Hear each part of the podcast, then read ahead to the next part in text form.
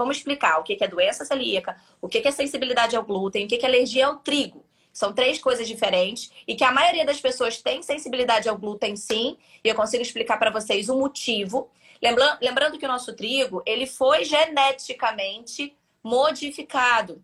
Por quê? Então o pessoal fala, ah, o pão que Jesus comia. Se a gente for voltar lá à história de Jesus, do pão de Jesus, é, o pão é, em si, quanto mais glúten ele tem, é, do ponto de vista da culinária, mais fofo ele fica, tá? Então, assim, hoje em dia a gente tem uma adição de glúten é, nas panificações para você ter essa consistência que você gosta desse pão molinho, fofinho. Você quer ter mais saúde? Gente, não tem segredo. É trabalho, disciplina e perseverança todo santo dia. Esse é o Projeto 0800. Hoje a gente está aqui direto da Acrópole, em Atenas, é, para a gente falar sobre doença celíaca. E eu vou ter uma convidada muito especial, que é a Luna Azevedo, a Luna Nutri, né? E a gente já está tentando fazer essa live, essa é a terceira tentativa dessa live. Salve, salve família Vida Veda, projeto 0800 no ar. Vocês vão ter que me perdoar o meu telefone, porque a câmera dele meio que não sabe o que está acontecendo. Deixa eu mostrar para vocês onde é que eu tô enquanto a galera vai entrando e daqui a pouco a Luna entra aí. Então, eu tô na Acrópole, que é é, não vai dar para ver, né? Tá meio que no contraluz. Tá aqui em cima a Acrópole. E por que, que ela chama Acropole, né? Vocês já ouviram falar de acrobacia, né? Acros vem de alto, né? Ou no ar, né? E é porque ela tem uma vista para Atenas inteira, basicamente. Então, essa daqui é a cidade de Atenas, né? E eu tô sentado aqui num cantinho é, para a gente poder fazer essa live, porque aqui é muito turístico e né, qualquer lugar que você vai tem grupos de turistas dando uma olhada em tudo. Então, pelo menos eu achei um canto aqui, bem no cantinho mesmo, onde a gente pode trocar uma ideia. Tudo bem, meus amores? Espero que esteja todo mundo bem. Espero que essa live flua, né? Porque o nosso meu sinal, às vezes aqui na Grécia, fica meio esquisito. Esse celular que eu estou usando, que é um celular meio provisório, se bem que eu não sei se é provisório ou se não é provisório, porque eu fui hoje na loja para consertar e eles disseram: não, não sabemos se tem como consertar. Vamos ver se tem como ou se não tem como. Deixa eu ver se eu acho a Luna aqui. E hoje, hoje tá com cara de que vai fluir, hein? Hoje tá, tô sentindo, tô sentindo que Mercúrio não está mais tão retrógrado assim. Eu vou morder minha língua, né? Sempre que eu comemoro antes da hora, eu mordo minha língua. Luna, me diz que tá. Tudo bem? Tudo maravilhoso. Quer dizer, terceira tentativa de live, né? Vai dar certo. Existe uma, existe uma urucubaca qualquer nessa live que a gente tem que fazer um, uma oferenda para alguém ou para alguma divindade. Eu não sei para quem que é aqui dos deuses gregos que a gente tem que oferecer alguma coisa. Não, acho que vai dar certo sim. Na verdade, a gente sabe que está tendo aí um, um, como é que o pessoal fala, Mercúrio retrógrado forte, né? Mas eu tenho certeza que vai dar certo hoje. Tá bom, ó. Viu? Ai, tá maravilha. Eu, eu acho que tá bem bom também. Eu não vou ficar elogiando muito, não, para não, pra não pra bugar não o sistema. Azar, mas. Pra não dar azar. exato, é exato.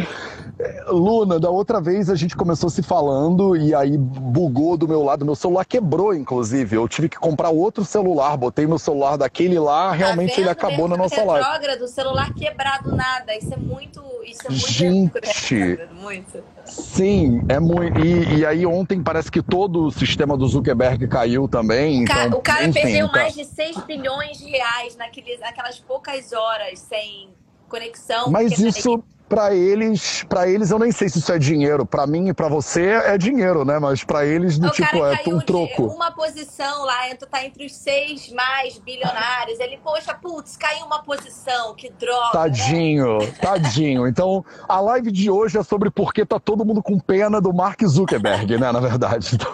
Ele puxa Luna, 6 bilhões, agora eu tô com 116 bilhões e pouco. Puxa, né? Que droga. E eu aqui, e eu aqui contando euros em moeda no meu bolso para poder tomar um chá, entendeu? Mas tudo bem. Exatamente. Maravilha. É, Luna, se apresenta um pouco para a galera do Vida Vida que de repente não sabe quem sim, você é. Eu acho que o teu currículo é enorme, você tem um trabalho super legal.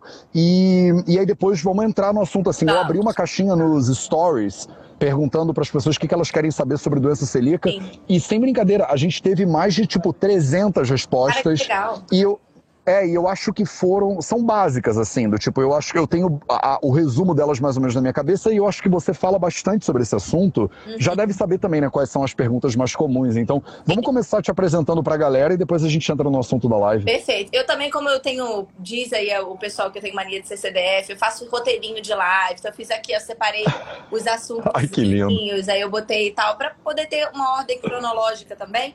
E aí, Maravilhoso. perguntas. Aí eu leio aqui para o pessoal que eu separei. Dúvidas comuns, por exemplo, a diferença de doença celíaca para sensibilidade ao glúten e alergia ao trigo. Muita gente perguntou isso. Exatamente. Como é, que diagnostica, qual, é, se é verdade que existe essa doença ou não é verdade, Exato. enfim, mas Mara, que bom Exato. que você tem o um plano. Eu vou me mutar, eu vou me mutar e aí você manda brasa.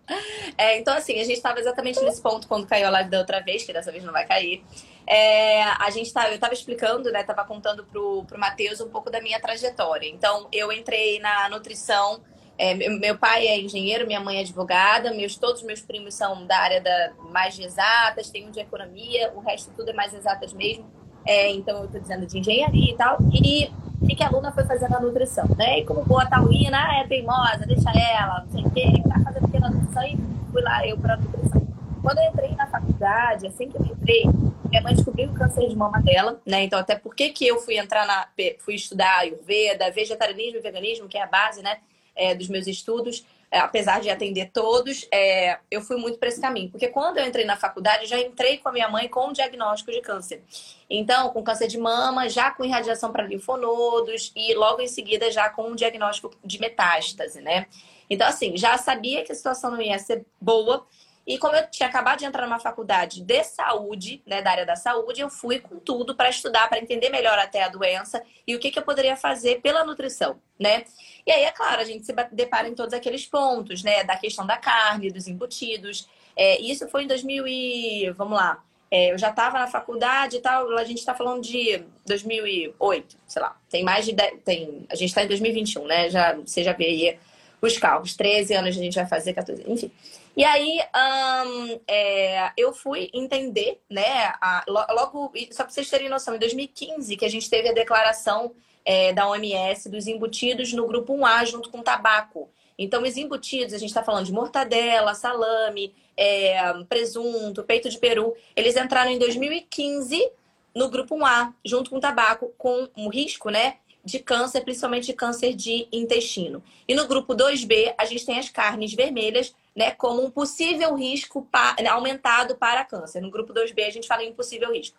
Então eu falei, bom, então acho que minha mãe não tem que comer carne, né? E lá em casa a gente já não tinha uma alimentação é, rica em carne, a minha mãe vinha de uma alimentação macrobiótica com certeza você sabe, isso foi muito, é, foi um foi, foi assim, um boom muito grande nos anos 80, né? Minha mãe era dos anos 60, então ela pegou exatamente a fase adulta dos anos 80 e ela trouxe muito essa referência lá para casa, né? Da alimentação macrobiótica. Então tinha soja lá em casa também, que é uma live à parte, que a galera adora falar sobre soja.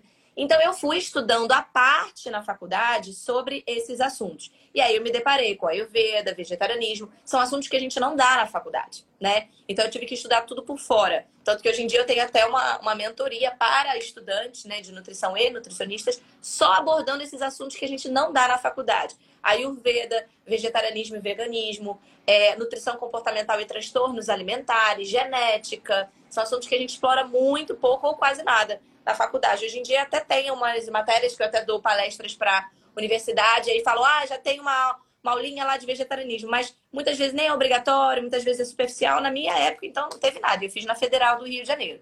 Então, eu tenho é, especialização, eu fiz a, a, a, a pós-graduação em Ayurveda pela ABA, Associação Brasileira em Ayurveda, e ela é só para profissionais de saúde, então eu tenho essa especialização. Tenho título de especialista em fitoterapia, então foi, foram as áreas que, né, que eu senti acolhida. Fui fazer fitoterapia, então eu fiz a primeira turma do Rio. Então, é, sempre foi assim, né? Você pode prescrever fitoterapia, quem tem após. Na época tinha, tinha que ter a prova de título e tal. É, tenho também, a, fiz o curso de formação em aromaterapia, né? E trabalho com vegetarianismo, veganismo, estudo genética. Tenho título é, pra, é, como prescritora de painel genético. Então, essa é a minha história, tá? E aí, dentro disso, gente, para vocês entenderem onde chega a questão da doença celíaca, enfim, principalmente quando a gente cruza com a Ayurveda, né, com a, a, a história, né, com a medicina ayurvédica, né, com a Ayurveda, e por isso estamos aqui junto com o Matheus, vocês vão ver que tudo faz sentido, né? A Ayurveda entende as, as doenças, né, como desequilíbrios do nosso corpo. Né? Então, por exemplo, a doença celíaca em si, então já introduzindo, e aí, Matheus, vai me mandando as perguntas que eu vou cruzando, tá? Maravilhoso, vamos embora. É, ela é uma doença né, que a gente chama multiorgânica, autoimune crônica, que afeta o intestino de crianças e adultos geneticamente predispostos. Então, Luna, tem uma explicação genética? Tem. Então, qualquer pessoa pode ter? Mais ou menos, a gente sabe que existem predisposições genéticas. Então, por exemplo, nessa questão de predisposição genética, a gente tem dois genes que. Aí vocês veem por que, que eu estudo genética, por que, que eu fiz essa trajetória, né? Tudo faz sentido. Eu comecei estudando genética para entender se eu tinha predisposição ao câncer da minha mãe. Afinal, ela teve câncer aos 40 anos. Ela era muito jovem, ela faleceu aos 45. A minha mãe faleceu cinco anos depois. Então foram cinco anos de tratamento, e aí os médicos olhavam para mim, uma adolescente que tinha acabado de se formar na faculdade, né? E aí olhando para mim e falando: opa, essa menina aqui a gente tem que ficar de olho. E aí fui eu lá fazer o BRCA1 e 2, que é o marcador para é, câncer de mama e ovário. Eu não tenho esses marcadores, mas a minha mãe tinha, então eu não herdei. Eu tenho uma irmã também, sexo feminino. Então a gente fez esse teste nela também recentemente, que eu tenho uma irmã bem temporão. Foi o segundo casamento da minha mãe, que tem 20 poucos anos agora. A gente tem uma diferença enorme. É, e, uh, e aí ela fez, e o dela não deu é, câncer de mama da minha mãe, mas ela herdou um gene, por exemplo, da avó dela, porque segundo casamento da minha mãe, do câncer de intestino. A avó dela faleceu de câncer de intestino. Então pensa, se a gente não estuda nutrição, se a gente não estuda genética, e eu já cheguei para ela e falei assim, ó, carne vermelha, esquece, né? Então, assim, você tem, teve a questão da nossa mãe que a gente não herdou, mas mesmo assim a gente tem a questão multifatorial. Lembrem-se de que tem a questão ambiental também.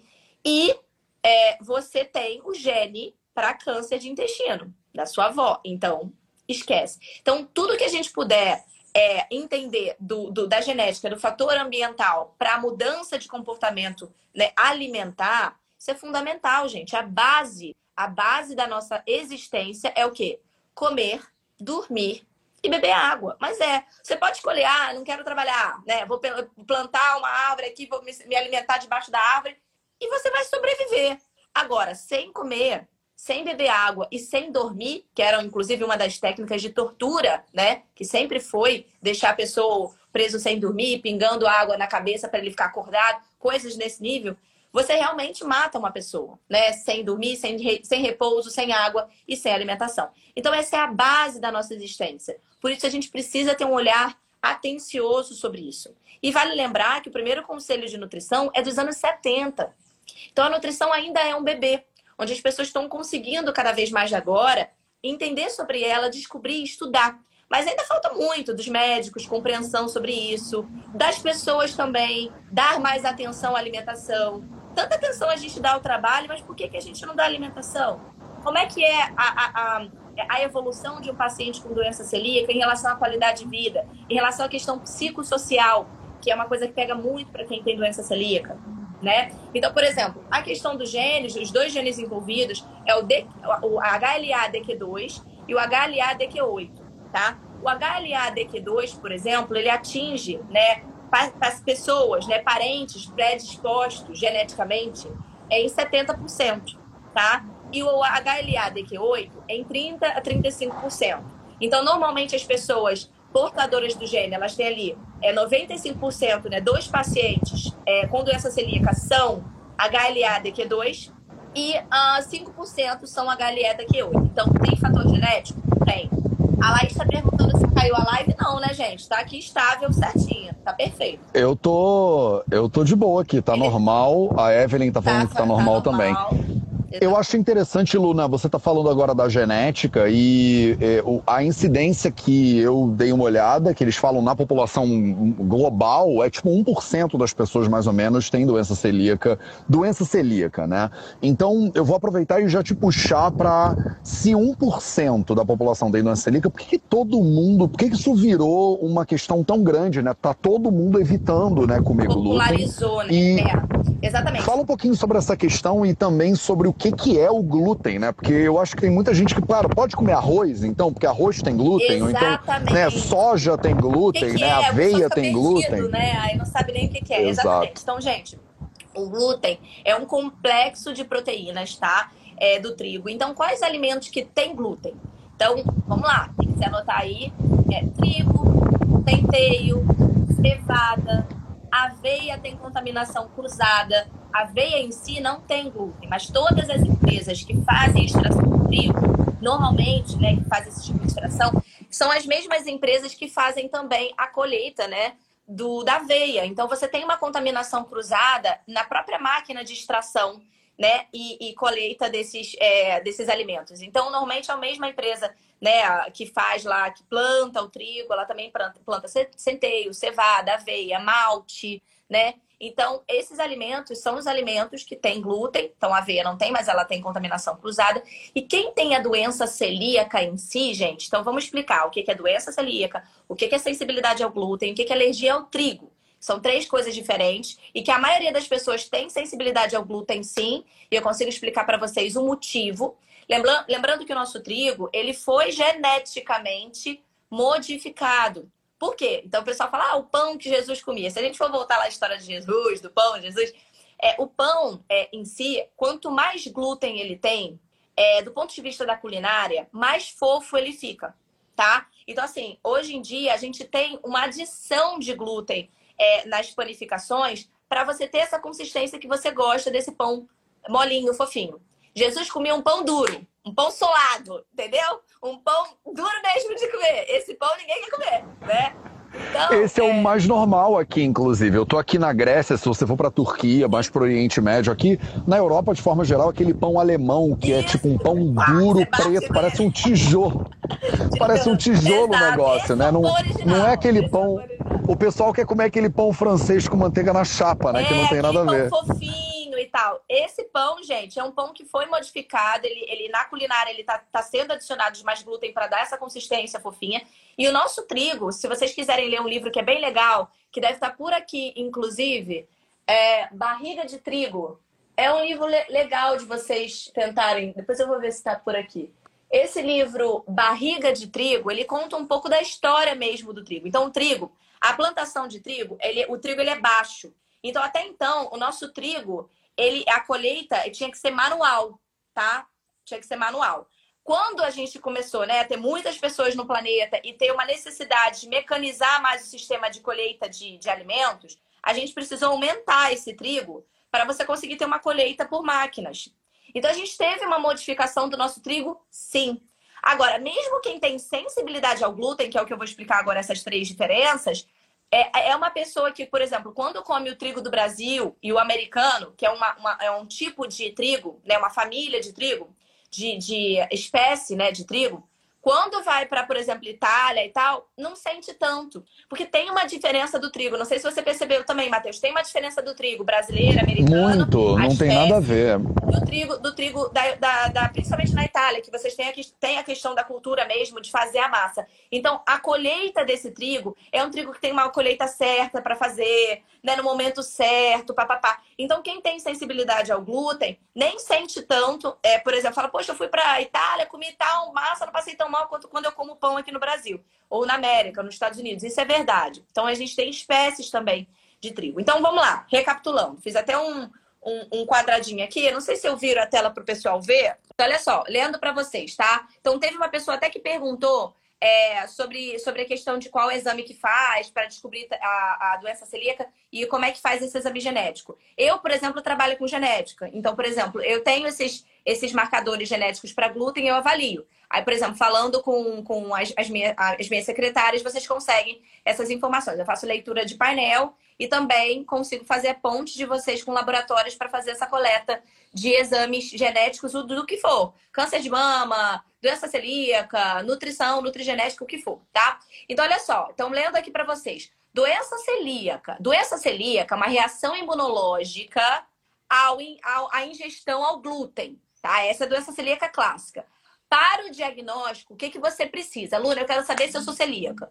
Você precisa de uma anamnese clínica. Então, o que é uma anamnese clínica? Luna, quando eu como, eu passo mal. Normalmente as pessoas têm enjoo, têm digestão, às vezes até baixa pressão, dependendo da pessoa. Pode ter placas no corpo. Isso seria é, uma, uma doença celíaca clássica. Então, você vai fazer um teste sorológico também, tá? Luna, quem faz isso? Um nutricionista, ele, ele trabalha, afinal, lembra que a gente está falando de alimentação e reações de alimentação.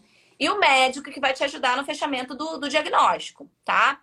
É, a gente faz o teste sorológico, o solo, é, sorológico com o nome anti-TTG. Esse é o nome do teste sorológico que a gente faz. E uma biópsia intestinal. Esse é o padrão ouro. Então, se você quer fechar o quadro é, de uh, diagnóstico para doença celíaca, você vai fazer também a biópsia intestinal. Deia, sim, mesmo morando fora, lembrando que a gente está, eu estou 100% online, e esses testes são testes internacionais, nem são brasileiros. Então, você vai fazer o teste, é, como? Você vai enviar para o laboratório o link, né, o pagamento. Eles enviam para tua casa o kit. Se eu tiver aqui, eu até mostro para vocês. É assim, ó. Tem aqui uns negocinhos aqui, um monte de incenso também. É isso aqui, ó. Ó, é um. É, você vai receber uma caixinha, tá? Você vai receber uma caixinha e vai receber na caixinha esse coletor, tá? Nesse coletor vai vir um suave, que é o nome né, do, do é, desse negocinho, e vai vir um, um, tipo como se fosse uma escovinha, tá? Você vai passar esse, essa escovinha dentro da sua boca, de um lado, do outro. Você vai passar 30 segundos de um lado, 30 segundos do outro, fechar e enviar na caixinha de novo para o laboratório. Então, o laboratório envia para tua casa e você envia de volta é, eles não fazem só a, a, a, essa questão de como é que é? É, logística reversa. Então você recebe e você envia para o laboratório. Aonde? Eles têm tudo quanto é lugar. Tem nos Estados Unidos, tem Canadá, tem Israel, tem no sul do Brasil tem um, um, uma sede do laboratório de recebimento da América, América Latina. É, da América do Sul, né? Tem também Estados Unidos. Então é super fácil, tá? Se informem com a secretária que ela explica e todos os laboratórios, a maioria, quando se fala de genética, eles são internacionais, então eles fazem coleta é, no, no, no, mundo todo, né? E no online está sendo assim. Então, eles enviam para casa do paciente, a coleta é muito simples, bem escrito, como faz, coleta de um lado, coleta do outro, envia é indolor, então é bem tranquilo, tá? Então, nesse sentido, é bem fácil. Então, bom, se você sente é, ma, é, é mal-estar é, ao comer glúten, mas não é aquele mal-estar, não sentir que eu tô com a barriguinha estufada, não é isso. É, é um mal-estar real é, a ponto de você, às vezes, ter mudança de pressão, placas no corpo, enjoo, até vômito. Isso você pode levantar uma, uma, suspeita de uma doença celíaca. Que é comum em pessoas assim, quem tem, descobre cedo, tá, gente? Mas pode ter uma segunda geração, a gente chama de segunda onda. Depois dos 30, desenvolver doença celíaca? Pode sim. Inclusive, a minha obstetra, na época, né, que fez o parto do meu filho, ela, ela desenvolveu com 30 anos, 30 e poucos anos, né? É, eu acompanhei, então ela era minha paciente também, e a gente fez a retirada, a gente fez o fechamento do diagnóstico com biópsia. E ela falou: Caraca, eu não acredito, cara. Agora, depois de velho, eu fiquei celíaca, cara. Eu falei: Pô, né? Que droga. Então, por que, que aconteceu isso? Por que, que aconteceu? Ela tinha os genes, tá? Eles estavam ali. Só que eles estavam silenciados. E aí a gente tem o fator ambiental. Então, o que, é um obstetra? O obstetra não dorme, né? O obstetra trabalha, plantão, papapá. É uma vida bem complicada, faz parte em tudo quanto é horário. E aí ela acabou desenvolvendo. Então, esse gene que ela tinha se manifestou de forma mais tardia, já na fase adulta, mas é muito comum você descobrir isso em criança, tá? Em criança você descobre, tá? Então, isso é doença celíaca. Na doença celíaca, gente, estou lembrando que a doença celíaca, você não pode comer o glúten, então, a, o glúten são essas proteínas, né? É, do trigo, centeio, cevada e aveia, e que eles causam, o que, que eles causam, Luna? Eles causam atrofia nas vilosidades intestinais. Então você tem uma atrofia do seu intestino. Então é, isso é gravíssimo. Inclusive, se você não tratar, se você não cortar, tiver consciência e tratar, pode, você pode é, abrir brecha para desenvolver doenças mais severas, como um câncer de intestino, né? Questões bem graves. E fora que se o seu intestino tá, tá com problema de absorção, né, nas suas vilosidades, então o que, que são vilosidades? Pensa que o seu intestino é um cano, tá? Nosso intestino ele tem várias que eu não vou virar a tela, mas eu tinha botado a foto do intestino, mas eu não vou virar, tá? É, Ô, Luna, se você me virar essa tela, Luna. Luna, não vira essa tela, não vou virar, não. Então, é, se eu não tiver um post sobre isso, eu vou pegar exatamente esse roteirinho que eu fiz para poder mostrar na live caso precisasse e passo para vocês. Na foto que eu botei aqui do intestino, você tem as vilosidadezinhas, que é como se fosse assim, é as superfíciezinhas que a gente tem no nosso intestino. Então, o nosso intestino pensa que ele é um cano. Dentro desse cano, você tem várias vilosidadezinhas, como se fosse um, é, um pente de cabelo. Então, você tem lá essas vilosidades que são é, é, responsáveis por você absorver e eliminar né, toxinas, nutrientes e tal. Então, elas que selecionam o que entra e o que elas vão eliminar. Água, é, é, substâncias é, mais tóxicas, eliminatórias. Então, é ali que o nosso intestino seleciona. Então, as vilosidades são muito importantes. E aí, quem tem doença celíaca, na foto, né, eu mostro para vocês depois, é, tem esses pontinhos ali. Então, tem é problema nessas vilosidades. É, o intestino ele está irritado, né? Então, muitas vezes as pessoas com doença celíaca elas absorvem mal é, os nutrientes, principalmente quais? Ferro, ácido fólico, vitamina D, vitamina B12, complexo B. Então, quem tem doença celíaca, o certo é fazer exames de rotina, porque essa, essa, essas vitaminas o paciente tende a ter problema mesmo de absorção, né? E aí, o que, é a sensibilidade ao glúten? Que é a pergunta que o Matheus fez. Luna, por que, que todo mundo agora corta? Inclusive, é indicado fazer isso? É, Luna, se eu tiver é, com, sentindo que eu tô com alguma indigestão, eu posso cortar o glúten, excluir o glúten da dieta sem diagnóstico. É uma boa opção? Eu posso fazer isso? Não. Inclusive é perigosíssimo. Se você não tem diagnóstico, se você, por mais que você tenha uma, um mal-estar, que eu vou explicar o que, que a gente faz numa sensibilidade, mas se do nada você, ah, eu li que glúten e nananã, e você corta sem um diagnóstico, isso pode, inclusive, né, a gente diz que pode é, é não só é, é, caminhar para um diagnóstico incorreto, se você tiver ali alguma predisposição, qualquer coisa, a sensibilidade ou é, a doença celíaca. E você tem que fazer isso acompanhado. Então, o que, que eu sugiro? Luna, mas tem que comer glúten pra caramba? Não. Porque vocês já entenderam que o glúten foi modificado, que a gente teve, né, uma alteração da, da conformação, que os pães que a gente come hoje em dia, que a pizza, as massas, os bolos, tem uma inserção além do glúten. Então, a nossa farinha tem glúten além, né? Mas, assim, é bom senso, tá? Então, assim, ó, sensibilidade ao glúten, os pacientes que apresentam, né, essa, essa melhora dos sintomas retirando glúten, né? É, normalmente, o que, que elas têm? Elas não têm o diagnóstico de doença celíaca e nem de IgE, né? Que é, que é a alergia ao trigo, que eu vou explicar. É, mas é, ela vai fazer um teste, por exemplo, num teste de intolerância alimentar, né, mediada por IgG, esse paciente ele aparece positivado. Então, ele tem uma sensibilidade ao glúten. Então, nesse caso, é interessante fazer uma redução? Sim. Por exemplo, aqui, ó, a Gislane está falando. Quem tem síndrome do intestino irritável? Quem tem síndrome do intestino irritável, gente, que quando é, mexe o emocional, a, a pessoa tem distensão abdominal, cólica, gases e tal, tem indicação, sim, de, de fazer uma restrição do glúten.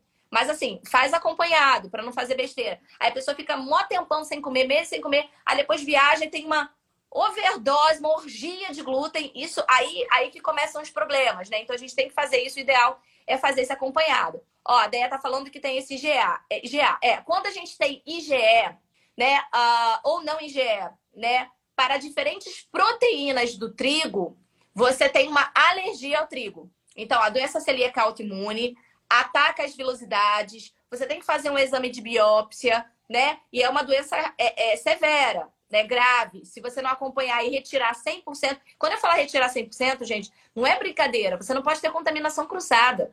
Então, se você mora com alguém em casa que a pessoa come glúten, ela não deveria comer glúten, né? O indicado é retirar o glúten dentro de casa. Porque se a pessoa que tem doença celíaca, ela bota a mão na geladeira, na, na, na, na porta da geladeira, né? Na maçaneta lá, no negócio que puxa a geladeira e a pessoa que estava com a mão suja de pão, de bolo, tocou ali também, essa pessoa que tem doença celíaca, ela sente. Fica no ar. Então, assim, a pessoa que tem doença celíaca, ela não consegue ir num restaurante que faz uma receita sem glúten, porque no, na cozinha teve contaminação cruzada. Não funciona. Então, ela às vezes, muitas vezes, ela não consegue comer num restaurante, porque o, a cozinha está contaminada. Se na cozinha tiver qualquer preparo com glúten, que né, todas têm, é, essa pessoa ela passa mal. Então, uma coisa que a gente sempre reforça muito para quem tem a doença celíaca mesmo, com todos os critérios, é a questão do acolhimento, porque é muito difícil para quem vive. Porque o mundo tem glúten para caramba, né? É um dos principais alimentos escoados nos Estados Unidos, dentro dos cinturões, dos belts. A gente tem trigo, né? A gente tem a, a é, eles usam muito também a, o próprio milho, né? Que estão lá nos cinturões. É, então, a, a gente tem, economicamente dizendo, o trigo como principal produção.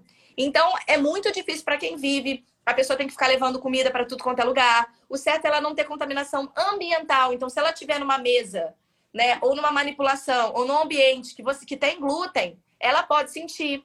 Né? Então, quando você manipula a farinha, né? Então, por exemplo, na, na, casa da pessoa, ela não pode ter.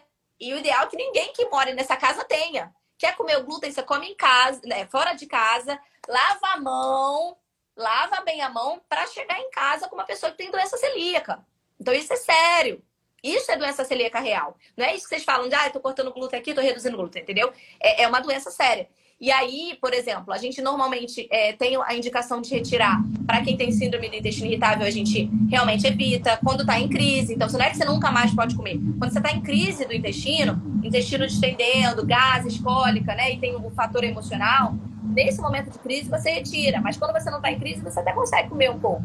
Né? Quem tem TEA, é, transtorno do aspecto do autismo, pacientes aí, filhos que têm TEA, a gente indica a retirada do glúten, entendeu? Assim, é, as proteínas do trigo e, o, e, e a caseína do leite, para quem é TEA, pega bastante para quem tem tr transtorno do espectro do autismo, né? A gente chama de transtorno do espectro, né? Autista, né? O nome correto é transtorno do espectro, porque autismo tem vários graus e níveis. Tem pessoas que têm uma, inclusive uma, o, o autismo, né? Que entrou no diagnóstico. É, às vezes sai o Asperger, que é uma pessoa de alto rendimento, super inteligente. Tem pessoas que têm uma questão da, da introspecção maior, mais elevada tem outros que têm atraso, né, de alguma parte, desenvolvimento de fala e depois desenvolve. Então a gente fala de transtorno do espectro do autismo. Tem indicação de retirada do glúten e do leite. Leite não é sem lactose, é sem caseína, que o problema são as proteínas do trigo, né, e as proteínas do leite. Para quem tem, por exemplo, o transtorno do espectro do autismo, né? Ó, beijar na boca, então, só zero glúten para os celíacos. Exatamente, Sil, querida. É, é verdade. Pode crer, né? É verdade. Ô, Luna, e pizza, outra você tem que limpar a boca para poder beijar, exatamente. É muito grave, é muito mais grave, né? E os processamentos, eles alteram, por exemplo, você falou da cevada, do centeio, do além do trigo, né? E a pessoa pode pensar, pô, então cerveja, tipo, não pode? Ou então cerveja pão tem, de tem fermentação. Glúten, né? Exatamente, cerveja tem Pronto. glúten. Cerveja tem glúten, né? Cerveja é feita de malte, tem lúpulo, né? Então cerveja tem glúten. Tanto que é uma pessoa que está num processo de emagrecimento, ou o que for, a gente normalmente pede para evitar cerveja pelo processo dela. Aí perguntaram, né, se o glúten é mais inflamatório, gera mais processo inflamatório. Principalmente quando a gente tem uma pessoa com sensibilidade com alergia ou doença celíaca. Aí é processo inflamatório grau elevado. Quem não tem, não vai gerar necessariamente processo inflamatório com glúten. A gente tem que evitar pelas, né, tudo que eu estou contando aqui.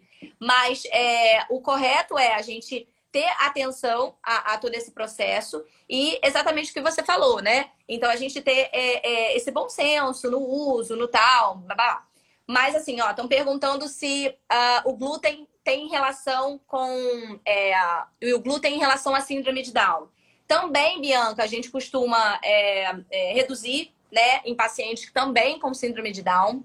É, inclusive, eu tenho um post bem bacana falando sobre síndrome de Down e, e TEA, tá? Eu vou ver se eu recupero, boto para vocês. Agora, não sei se você já viu, Matheus, tem uma função no Instagram que é que você consegue criar pastas de organizar os seus posts. Eu ainda não aprendi a mexer, mas você consegue organizar em pastas. Então, eu vou, de repente, botar pastas, todos os meus posts técnicos, começar a organizar isso Massa. aí. É... Eu também não estou conseguindo organizar nada ainda e com o celular novo aqui é pior ainda. Ele não é feito para o Instagram, mas quem sabe eu chego lá. Outra que as pessoas perguntaram são os pães de fermentação lenta. Também falam muito sobre isso, né, de massa-mãe e tal, porque o fermento digere o glúten, né? E outras formas de processamento. Você sabe, tem assim como é, é, a pessoa que tem que é celíaca, por exemplo, processar o, o, o, trigo de uma maneira que destrói o glúten? Você sabe disso? É, então, nesses pães de fermentação natural e tal, é, você tem um processo mesmo de. Na verdade, o que, que, o, que, que o fermento, o que, que a bactéria faz? Ela consome o açúcar daquele processo fermentativo. Normalmente você bota ali, tem várias formas de você fazer fermentação natural. Você normalmente bota é, é dentro do, do processo, é, vem frutas né, de base para que a bactéria consiga se alimentar né, desse fermento e do, da frutose e tal. É, não necessariamente o glúten em si. Mas, assim, você tem uma melhora do processo digestivo num pão de fermentação natural? Tem. Então, ele é um pão mais saudável? É. Mas, para quem tem doença celíaca, rola? Não rola.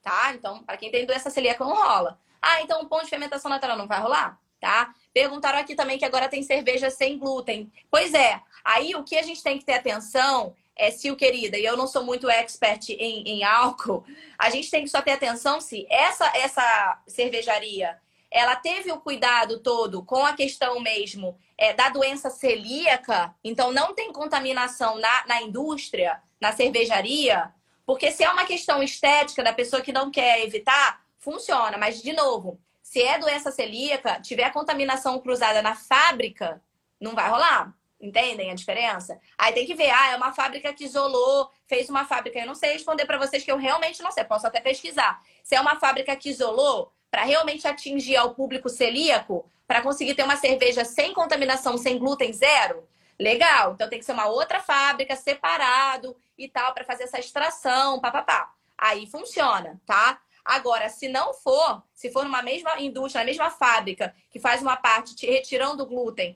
e botando para vender, só vai beneficiar quem tem sensibilidade ao glúten.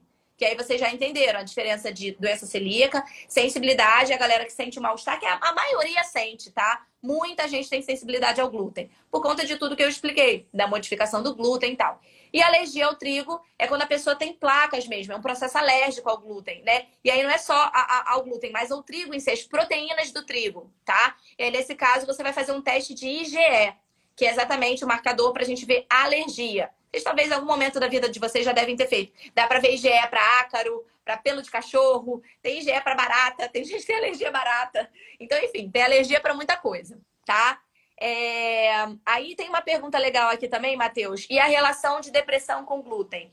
É, monimaterna. Monimaterna. Realmente, existe sim uma relação direta, por quê? E quem tem doença celíaca, tá? Que tem que cuidar para não desenvolver também, principalmente para quem tem doença celíaca, a depressão. Por quê? Se você está mexendo no teu intestino, se você tem uma doença que gera processo inflamatório e atrofiamento de vilosidades intestinais, é, e a gente sabe que a, as, os neurotransmissores, eles têm também receptores intestinais, uma pessoa que não cuida do intestino, ela tem né, uma, um risco aumentado para doenças mentais, como é, depressão, né? Que é um, um, uma doença psiquiátrica, psicológica. Então a gente tem que entender depressão não como mimimi, mas como uma doença psiquiátrica e psicológica que precisa ter atenção e cuidados. Ansiedade, então é muito comum quem tem doença celíaca poder desenvolver depressão, ansiedade, algum transtorno, né, psicológico. Por quê? Porque você tem uma, uma, uma atrofia é, das suas velocidades intestinais, você tem é, diminuição de absorção de nutrientes, então você precisa fazer exame de sangue é, e acompanhamento com o médico e com o nutricionista para a vida. Senão você aumenta o risco é, de uma possível depressão por exatamente esses neurotransmissores. Tem um livro bem legal, que eu não sei se a galera já leu, que eu vou dar mais essa dica de livro. Anotem aí. É O Cérebro Desconhecido, do Hélio Póvoa. Eu não sei se o Matheus conhece. Esse livro fala exatamente sobre essa relação eixo cérebro-intestino, né? Então, por que, que a gente tem que é, é, cuidar do intestino para ter uma melhor resposta é, a, e uma, a, uma é, prevenção é, de doenças mentais, de, de, ansiedade. Mas o intestino, o intestino é o cérebro desconhecido, nesse caso? É, é o segundo cérebro, Ai, né? Que massa. então, Ai, o que bonitinho. é porque assim, Luna, na, na perspectiva do Ayurveda, nada disso é desconhecido, né? Então, é meio que, a gente fica meio que chovendo no molhado. Eu acho muito lindo fazer lives assim com pessoas como você que entendem muito de nutrição, porque para mim é uma aula em como a gente já fala as mesmas coisas há 5 mil anos, às vezes. É muito doido, mesmo sem a questão né, do, do, do da genética e tal. Eu tenho duas perguntas para você, na verdade, em cima disso. É, a primeira delas é que é muito comum as pessoas me perguntarem: poxa, então não tem cura? Quer dizer, não tem nada que eu possa fazer, né, para eu estar tá livre dessa, dessa doença. Se eu tenho doença celíaca, eu vou evitar tudo que você falou bonitinho, não vou ter glúten em casa, não vou nem casar com uma pessoa que come nada de glúten, para não ter nem o negócio do beijo também. E, e aí eu, é isso, é, pra, é uma sentença então para a vida, ou já tem algum desdobramento na medicina moderna que, sei lá, tem um, uma luz no fim do túnel disso Gente, aí? Essa é a minha primeira. Se você, é, se você cortar o, o, glúten, então o que, que você vai ter que cortar? Eu separei aqui o cruzamento, inclusive, com a Ayurveda, que é o que a gente quer falar agora nesses minutos finais. Legal. Por exemplo, o que, que a, o, a Ayurveda entende como. O Ayurveda entende como. É, a, a, doença celíaca, né? Então, essa questão do cérebro desconhecido é exatamente porque o ocidental ele não entende o cérebro, com... mas na verdade não é que não entenda o intestino, mas com essa potência que o intestino é, do ponto de vista também é, é, é psicossocial, emocional e é, de doenças mentais, né? É, a, o Ayurveda já entende, por exemplo, que quando a gente fala de intestino, a gente está falando numa doença celíaca que a gente tem que recuperar o Agni, que existe uma, uma, um enfraquecimento é, do teu fogo digestivo. Então, para você tratar uma pessoa pela Ayurveda, né, que é um cruzamento que eu faço em consulta também, eu tenho desde, desde o olhar ocidental, como sempre olhar oriental, né, medicina chinesa, Ayurveda nos meus, é, nos meus atendimentos, então está dentro da minha anamnese, está dentro do meu prontuário, perguntar certas coisas para descobrir um pouco o que está enfraquecido, qual é o dosha que o paciente está tendo desequilíbrio para eu poder atuar dentro de suplementação ou de fitoterapia, de plantas, ervas, é, para a gente poder ajudar. Então você vai cortar o glúten, né? E aí, é, e uma média só para você entender como é que o negócio ele é, ele é tenso. A pessoa vai ter melhora do, do prognóstico, né? Das complicações da doença, é, se resolver, é, se resolve após 3 a 5 anos sem dieta, com a dieta sem glúten. Então, são anos para você recuperar essa questão das vilosidades e poder aí ter uma vida saudável. Agora, pensa no emocional, se você não cuidar de uma pessoa com doença celíaca no emocional, na vida social dela, o quanto que isso é complicado. Então, a gente tem que acolher muito uma pessoa com doença celíaca, não entender que não é mimimi, e não é que nem você que vai cortar ali o glúten, vai tomar lá um negocinho sem glúten e tal, e vai ficar bem. A pessoa não pode ter nada. Contaminação cruzada, exatamente, é, Vive, o cérebro desconhecido do Hélio Povo. Então, assim, a, o Ayurveda vai entender que esse desequilíbrio do, do intestinal, desse, desse fogo digestivo baixo, né? Que esse Agni baixo, é, é, ele vai é, deixar você predisposto a doenças, né? Intestinais, principalmente. Então, você tem que recuperar o Agni. Como? Como é que você é, é, recupera? Então, primeiro que é legal falar de sintomatologia. Então, a pessoa normalmente tem digestão, cansaço, refluxo, azia, gastrite, é, matéria não digerida nas fezes. Então, a pessoa que tem doença celíaca, ela vai ter todos esses sintomas. É...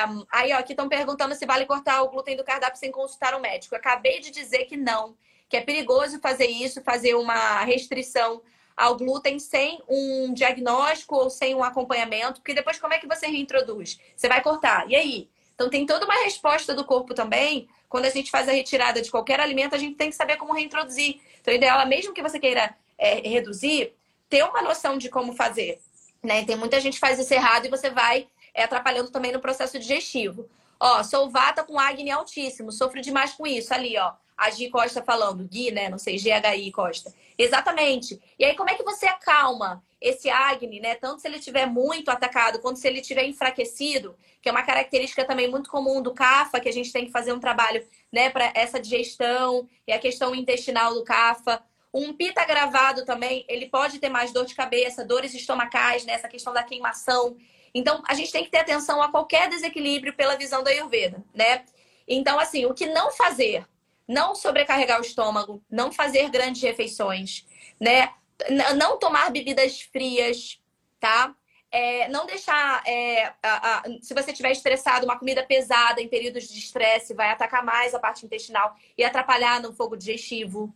É, não ter um estilo de vida sedentário. Então, a pessoa que tem doença celíaca ou qualquer questão nesse sentido intestinal, exercício físico é fundamental até para a motilidade, para os movimentos intestinais, que a gente chama de peristalse, né? Ó, a, a, Lawane falou que está com o intestino impermeável. Nesse sentido, é, o ideal é a gente fazer uma uma, um controle do glúten, porque o, o glúten ele aumenta essa permeabilidade intestinal. Então você acaba absorvendo coisas que nem são tão benéficas para o seu corpo nesse processo de seleção do que entra e do que sai. Se você tem o intestino é, que não tem esse processo seletivo muito claro, você vai eliminar toxina, você vai é, absorver toxinas ao invés de eliminar. Né? O teu corpo ele vai acabar absorvendo coisas que não são boas, porque ele não está conseguindo selecionar o que entra e o que sai.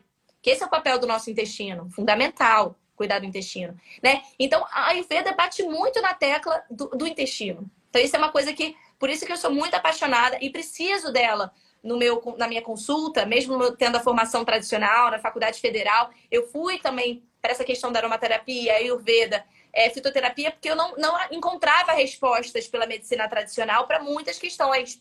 Então, eu tive que ir para psicologia, para entender o gatilho emocional e tive que ir lá para Ayurveda para entender as questões intestinais. Não tem jeito. Profissional de saúde tem que estar tá estudando para sempre, né? Porque você está lidando com um objeto de estudo, que é o ser humano, que é infinito, né? E não tem como você saber de nutrição e não saber um pouquinho de medicina, ou de biologia, ou de psicologia, como você falou bem, né? Eu acho que você se especializar, né, como você é especialista em nutrição, é, é até só, se você só está nutrição já é infinito, né? Saem centenas de milhares de estudos científicos só de nutrição todos os anos no PubMed para você ler. Então já é infinito, mas também se você ficar bitolada e não abrir um pouquinho a cabeça para por exemplo, sistemas complementares, integrativos e tal e tal, o médico fica, né? O profissional de saúde, o, o nutricionista fica um pouco bitolado Muito mesmo. ok. Eu e tenho... você não vê resultado, Matheus. É simples. Você começa a evoluir o paciente, então eu que trabalho é 100% na clínica, né? Então, é, o que eu faço na nutrição que eu gosto é o atendimento clínico. Então, desde ah, doenças como câncer também, né? Então, é, doenças ah, mais graves como outras também, tipo como uma doença é, crônica é, é, uh, por questões ambientais, então um diabetes desenvolvido, enfim, é uma hipertensão por estilo de vida não saudável, o que for. É, e eu tento sempre cruzar né, o porquê do vegetarianismo nesse processo, o porquê da redução, né, indicação de reduzir o consumo de carne, mas eu atendo todos, acolho todos. Mas o que eu quero dizer é, a gente precisa ter, ter essa atenção né, no diagnóstico, é, no que fazer e como cuidar. Então a explicação ela vai, ela, ela vai fugir do, do, do, só da, dessa, dessa ciência que a gente busca pelo ocidental, que não traz todas essas respostas. E tem que tomar muito cuidado, por exemplo, a Júlia está falando aqui que cortou o glúten há seis anos por indicação de um médico sem fechar diagnóstico. Isso é complicado. Então, assim, é, infelizmente, gente, eu, eu não posso responder por todas as pessoas. Eu posso responder por mim por ter uma, um estudo tradicional, me formei né, academicamente, fiz o meu currículo tradicional é, e também fui estudar né, as outras respostas que eu não via pela ciência tradicional aqui ocidental. E cruzo isso de forma clínica responsável. Lembrando que a Ayurveda, gente, tá nas PICs. O que, que são as PICs? São as práticas integrativas complementares. Então, assim, uh, tá dentro das PICs Ayurveda, aromaterapia, homeopatia. O nutricionista ele pode se especializar em homeopatia, tá? É, tá lá, é, a, aromate, é, a aromaterapia eu já falei, é, a cromoterapia, é, reiki, é, acupuntura, tudo como práticas. O que, que são práticas integra, integrativas complementares? Você complementa ao teu, ao teu, é, ao teu atendimento. Então, é, o ideal não é que o nutricionista fale assim, ah, eu, eu vou atender só a Ayurveda a gente, por regra do Conselho Federal, a gente não, não, não exatamente, a Valéria está falando no SUS, são práticas integrativas complementares que são adequadas e, e, usadas no SUS, no próprio SUS. Só que você tem que pegar a massoterapia, ó, a galera tá lembrando aí de todas, reiki, exatamente. Então, você tem que pegar a, todo o diagnóstico, assim, né, as, todas, no caso, nutricionista, diagnóstico nutricional. Todas as perguntas clássicas que a gente tem que ter num prontuário, numa anamnese, né? No nosso questionáriozinho.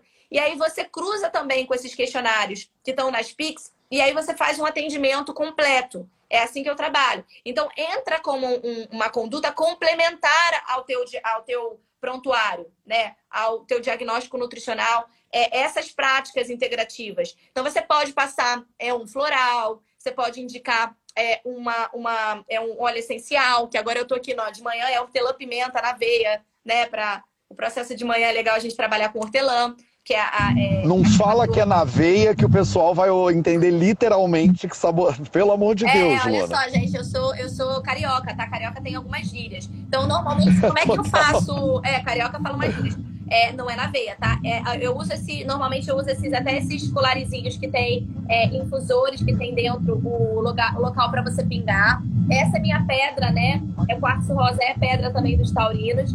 Aí tá vendo que tem aqui um algodãozinho? Você pega esse algodãozinho, aí você bota o óleo essencial aqui na, nesse algodãozinho e eu boto colar em mim. E aí eu fico sentindo esse cheirinho ao longo do dia inteiro. Então eu esse eu não conhe... esse aí, esse eu não é. conhecia, que você bota dentro do cristal e depois é. mete um algodãozinho. Exatamente. Aí você pinga aqui, ó. Gente, aí você isso aí tá borda, profissional demais. Aí você bota o algodãozinho aqui, tá? E aí quando sobra um pouquinho, eu pego, ó, esfrego na mão, e aí vocês podem fazer, ó, ó inala e, ó, bota pra fora, expira pra fora. Porque você não vai botar pra cá porque é muito volátil o óleo. Então você. Sei. Pega o colarzinho, pendura o colarzinho e usa, tá? Isso eu indico em consulta também, né? É, é, então tá nas né? São práticas integrativas. Então, fora a questão, ó, você vem aqui, bota, ainda fica bonito, pode sair na rua, ó, fica fashion. E aí você tá aqui, ó, o pessoal nem, nem sabe, mas você tá aqui, ó, com o seu óleo essencial, né? Ah, fazendo um, tratamento. Esse óleo é de hortelã-pimenta. Inclusive, ele é ótimo para quem tem síndrome do intestino irritável. Tá? Eu super indico. E aí, ó, gente, eu tenho vários colares aqui. Se eu mostrar todos, um mais bonito que o outro. Esse aqui, você pode botar perfume. Eu não uso perfume, eu só uso óleo essencial. Eu pingo óleo essencial aqui, fecho. Aí você gira aqui uma manivelinha, você fecha e aí você fica com esse, com esse óleozinho ao longo do dia. Então, o meu marido, coitado, ele fala, mas você é, não compra perfume pra você. Eu falei, não, é, o meu cheiro é tudo é óleo essencial. Outro dia eu tô com laranja, é, laranja, cheiro de laranja, outro dia o cheiro de. de eu gosto muito de usar eucalipto. É, à noite eu uso lavanda, então eu fico com cheiro de lavanda, sempre com cheiros de óleos essenciais. Ó, você pode usar, tem vários colarezinhos assim desses, vários. Entendeu? Maravilhoso. Esse aqui é sal grosso, ó. Esse aqui é bom quando tá nesses dias meio pesado. Esse é de sal grosso, olha que bonitinho. Olha é o sal só, grosso, gente. você pendura aqui e tem sal grosso aqui dentro. É no Rio de Janeiro toda a proteção. o olho grego aí, ó, que bonitinho. Ah, pode crer, pode crer. é no Rio de Janeiro chakras, toda a proteção ó. é necessária, não tem jeito. Esses são chakras, ó. Cada pedra é, uma, é um chakra. Olha, Olha que legal. Só, gente. Né? Então, assim, é, é muito legal, gente, vocês procurarem um profissional que tenha essa visão muito fashion, pessoal, que tenha essa visão integrativa, que vai falar para você, poxa, bota um colarzinho, fica sentindo lá o cheirinho, junto com isso usa uma lavanda à noite, é, passa uma tintura, né, que é, um, é quando você pega a erva e bota como tintura, né, então é um, é um líquidozinho preto que você toma de shot, é para equilibrar, né, alguma coisa que esteja em desequilíbrio. Um profissional que queira saber qual é o teu dosha, que, é, que queira saber como é que é o seu, a sua questão mesmo, o que está desequilíbrio. Eu, ô, ô, Silvana, eu vou, eu vou. Aqui no Rio de Janeiro eu entendo o Luna é muito maluca como um elogio, tá? Então, sou, sou, muito louca da paz e amor da, da, da, da inteligência, né? Dos estudos.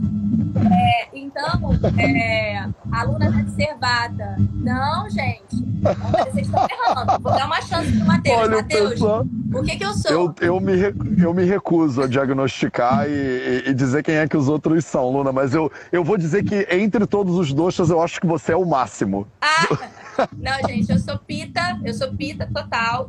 E é, tenho energia de vata, porque eu trabalho muito, então eu gosto muito, eu falo. Então, toda vez que a gente fala, a gente pode acabar, como eu trabalho o dia inteiro falando, a gente pode agravar vata. Mas a minha constituição é pita, muito enérgica, amo o que faço. Então, se deixar, eu vou é, botar sempre muita energia no meu trabalho. Então, essa energia que vocês estão vendo é de pita. É de pita. O que mais? Tirei todas as dúvidas. Eu tenho uma última aqui, que é a seguinte. É, eu tenho um pouco de dificuldade de botar tudo na mesma. Eu acho que vocês fazem isso relativamente bem dentro da nutrição moderna, Sim. que é dar uma olhada, por exemplo, essa coisa do macronutrientes e tal e tal. Eu tenho dificuldade com isso, por exemplo. Quando você fala glúten, eu acho que não tem, a gente pode encerrar a conversa nisso, né? Quando a gente fala de glúten, eu acho que as pessoas ficam com a sensação de que se tem glúten, é o problema acaba sendo o glúten, quer dizer, tudo que tem glúten é mais ou menos a mesma coisa. E você pode ter glúten num pão de fermentação lenta e você pode ter glúten no, no pão de hambúrguer do McDonald's do, do, do né, ou da bisnaguinha, não sei que lá, ultraprocessada do supermercado. Então, é, eu tenho a tendência, né, como, como profissional de Ayurveda, a não colocar essas coisas dentro do mesmo pacote né? Você fala de proteína e toda proteína é proteína. Eu lembro antigamente, bem antigamente, o pessoal da nutrição, porque como você falou muito bem, é uma ciência bem recente, né? Sim. Tinha uma galera que dizia assim: olha, um copo de suco de laranja tem 300 calorias, um copo de Coca-Cola tem 300 calorias. Então Coca-Cola e suco de laranja é a mesma coisa. É, Coca-Cola zero calorias. calorias, né? Isso é a dieta dos pontos, né? Que foi muito utilizada no vigilante do peso. Então, durante muitos anos, é, o pessoal fazia isso, demonizava um copo de suco de laranja laranja, afinal são três laranjas espremidas, é, mas a, a, Coca Zero é zero caloria, então você tem zero ponto, né? Então... então, eu tenho dificuldade de botar o glúten como glúten independente da manifestação que ele esteja. A gente tem a tendência a querer olhar as coisas de maneira até um pouco mais profunda. Então, Sim. se você está usando um trigo sarraceno de não sei o que para fazer uma coisa integral que tem glúten, isso seria diferente, seria diferente. de um biscoito, é, um biscoito recheado no supermercado que contém glúten. Fala um pouquinho sobre isso. É tudo glúten? Tem diferença de glúten ou não tem? É, na verdade, assim, glúten, como vocês viram, é proteína do trigo, né? É, então, isso é, isso é um ponto. Mas lembrem-se de que quando a gente fala de, é, de é, cereais, então o glúten ele está nesse cereal, né, em alguns né, grupos de cereais, não tem no arroz, por exemplo.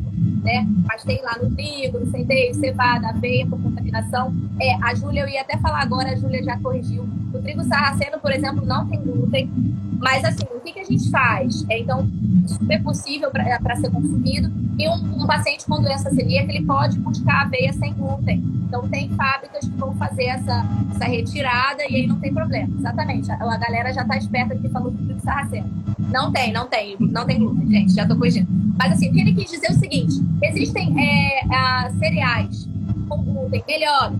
Sim, se você consumir sempre fonte onde você tem mais, é, é, junto com eles, fibras, é, e se ele é na versão integral, você sempre vai ter mais benefício. Porque dali você tem mais vitaminas do complexo B, você ali tem mais nutrientes. Então, uma coisa é você comer, como ele falou, um biscoito, uma farinha é, branca, né? Que ela foi é, retirada ali, toda a parte integral, as fibras, que ela tem, ela é pobre em nutrientes. Inclusive, ela vai elevar mais, mais rapidamente a sua insulina. E pela Ayurveda, a gente sabe que isso vai gerar um desequilíbrio. Né, orgânico. Então, o ideal é você buscar as versões integrais. Isso assim, ele está falando no caso de uma pessoa que quer comer, né? Então, é, eu falo biscoito, Vivian. É, no Rio a gente fala biscoito, bolacha em São Paulo, tá?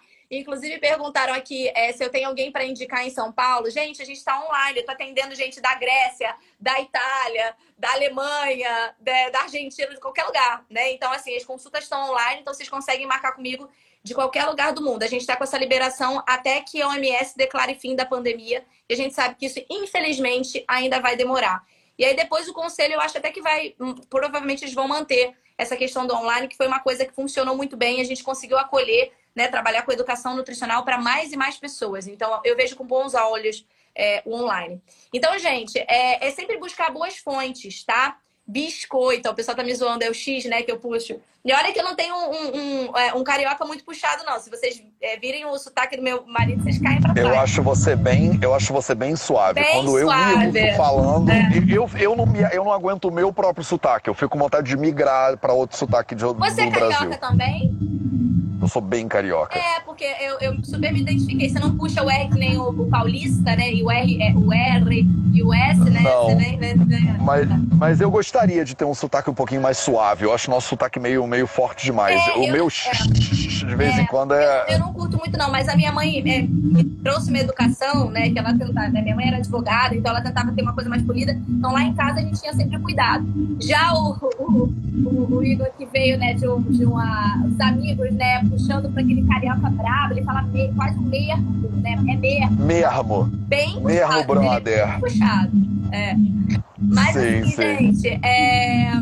Então, o que, que eu quero dizer para vocês? Sotaque marrento, né? Não, não, não, não, a gente não é marrento não, né, Matheus? A gente tem fama, a gente tem fama. é, o carioca tem fama. Mas assim, gente... Ô, Luna, perguntaram aqui também, tipo, do seitan e se o, se o glúten é problemático, e quando você pega um troço e, e é puro glúten, é isso? É a pior coisa do mundo? É, isso era muito comum. É, nos anos 70, 80 também, a dieta do glúten. A galera comia o seitan o glúten puro. É, é, é, a proteína mesmo, né?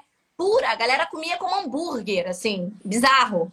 É, a gente hoje em dia vê que isso não é muito comum, né? As pessoas comerem, comerem a proteína do glúten. É, então, é, a gente não, não, costuma indicar tanto seitan. Você vê que a galera, se duvidar, a galera mais nova aí, é, nem, nunca nem escutou falar em seitan. É, mas é, o pessoal tá falando de espelta, é isso, Jocely? Mas assim, um, é, eu não indico, né, a você comer o glúten puro. Então, a gente viu que não tem muito benefício, tanto do ponto de vista proteico, energético, tem nada demais. Então a gente não costuma indicar muito seitan, não. Mas ainda tem algumas pessoas e algumas culturas que ainda usam, né? A, a questão dessa do glúten é, puro. Aí tem uma pessoa que perguntou aqui também sobre é, ter muita barriga ficar fazendo barulho, né? quando come. Então tem que ver, você provavelmente deve ter alguma intolerância, né? Alguma sensibilidade é, ao glúten, ou até você pode ser também uma pessoa com síndrome do intestino irritável. Tem que acompanhar, tem que ir num profissional para acompanhar, tá? Maravilhoso. Eu acho que dentro da nossa a minha galera, que é mais a galera vegana, que do atletismo, do esporte, é muito comum é, a prescrição de suplementação com com seitan também. É, aqui, lá em Portugal, né? Aqui na Grécia eu nunca vi, mas lá em Portugal o pessoal usa muito. Você vai em restaurantes é veganos, é, comum ter é, tanto proteína da soja quanto tofu pra caramba. Quando você vai num restaurante vegano e eles tentam fazer tipo um bife ou um similar, digamos assim, né? Eles usam bastante o seitan. Sim. Cara, Luna, eu acho que se a gente se deixar, a gente fica aqui tipo quatro horas Falamos conversando. Falamos pra caramba, né? Falamos pra caramba. É, e, é. e vira a câmera e mostra é, coisa. A gente pode a gente pode marcar mais uma para falar só da soja, porque senão vai ficar coisa de maluco isso aqui. É, então, queria te agradecer. É, deixa os. Como é que as pessoas que estão aqui, que por acaso estão vindo da família Vida Veda, conseguem encontrar você? É, se querem marcar consulta ou se querem seguir você ou conhecer mais seu conteúdo, o Insta é onde você vive, tem outros lugares. Deixa aí o, os é. próximos passos pra galera. Então, gente, no meu Instagram, lá no meu perfil, tem um WhatsApp da, é, da secretária, vocês podem entrar em contato. É por WhatsApp, exatamente por conta dos fusos sempre foi assim. É, eu sempre atendi em vários lugares do Brasil, então agora está tudo no online, mas eu atendi em São Paulo, BH, Brasília. Agora estamos todo online, muito mais sustentável, né? Menos avião, menos deslocamento, menos Uber. Então, é, vocês conseguem marcar só vendo meu perfil, tem o telefone lá, tem um destaque chamado consulta. E aí, para finalizar também, que a Camila lá falou aqui que óleo essencial é muito sério, que tem que procurar um terapeuta, é, não usa sem acompanhamento. Isso é verdade, tanto que eu deixei claro aqui que eu tenho a formação né, em óleo essencial. É, e esse é o, o que eu estava, quando eu mostrei, é que eu falei que eu indico isso em consulta, né? Como um tratamento complementar. Então, sim, gente, não saiam comprando, saiam usando sem entender como, como utilizar, porque tem gente que usa, inclusive, na pele, pode dar reação, pode dar reação alérgica. Então, é dentro de um atendimento, no caso eu, que nutricionista que também entendo de, de óleo essencial, pelas PICs, né, como tratamento complementar, ou buscando algum, alguma pessoa que entenda é, a fundo, tá? É, então, queria agradecer, Matheus. A gente marca mais vezes. Espero que vocês tenham gostado. Meu Instagram é esse aí que o pessoal marcou, é Luna Nutri, tá bom? E Finalmente conseguimos. Eu acho que quebramos a surucubaca universal cósmica aí. Acho que agora é agora é continuar. Então, é, eu já fiz algumas lives aqui, inclusive sobre é, aromaterapia, sobre óleos essenciais com uma galera bem interessante. Me vem à mente agora a Daiane Alanis aqui. A gente tem uma live no YouTube também. É, e eu acho que dá para a gente fazer uma só de soja, uma só sobre os colares da Luna e indicações de fa fashion aromatherapy alguma coisa assim.